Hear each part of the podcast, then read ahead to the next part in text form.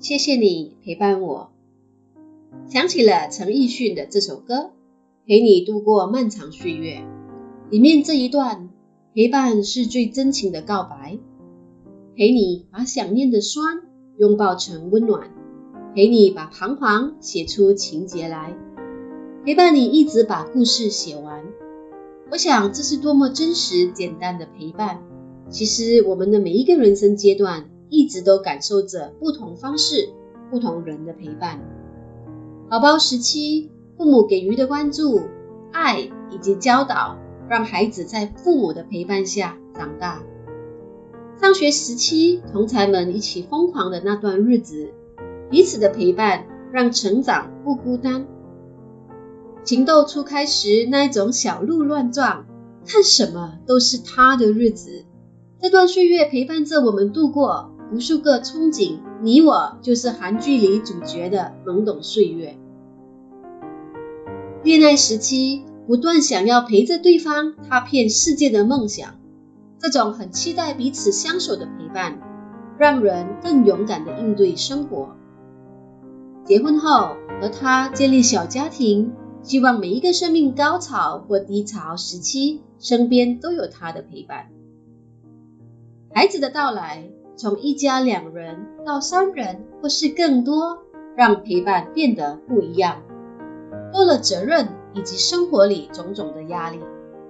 孩子长大了，有了自己的世界和生活，生活中的空虚和孤独感，让我们更需要温暖又舒服的陪伴。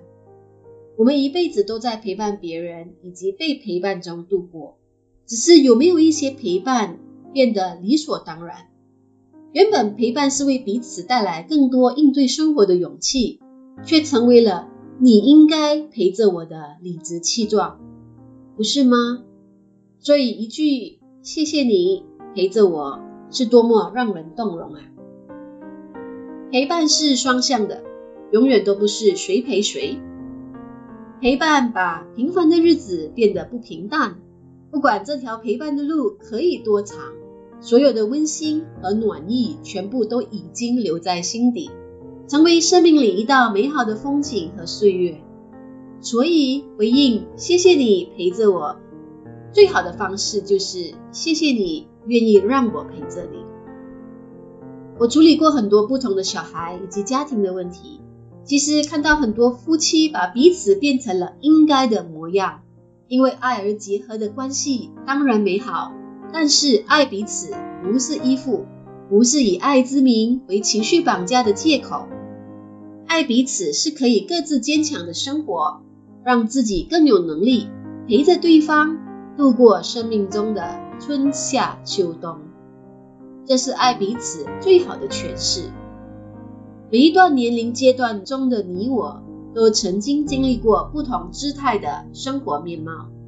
里面有着不同的甜蜜和难过的故事，这些经历在我们生活中萌芽、成长，结果最终也许会凋零，但是这样的生命循环却从来没有停止过。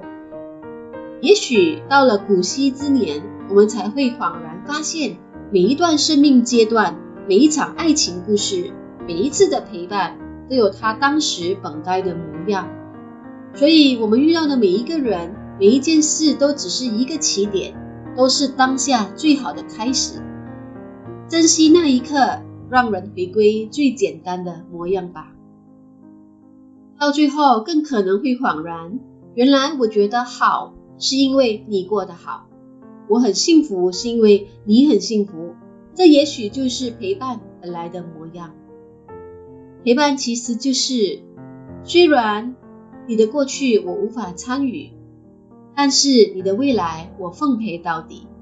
今天鼓起勇气和身边的人说：“谢谢你陪着我。”大家好，我是黄小嫣，Coffee Talk 五十三，让我们把爱变得更有温度。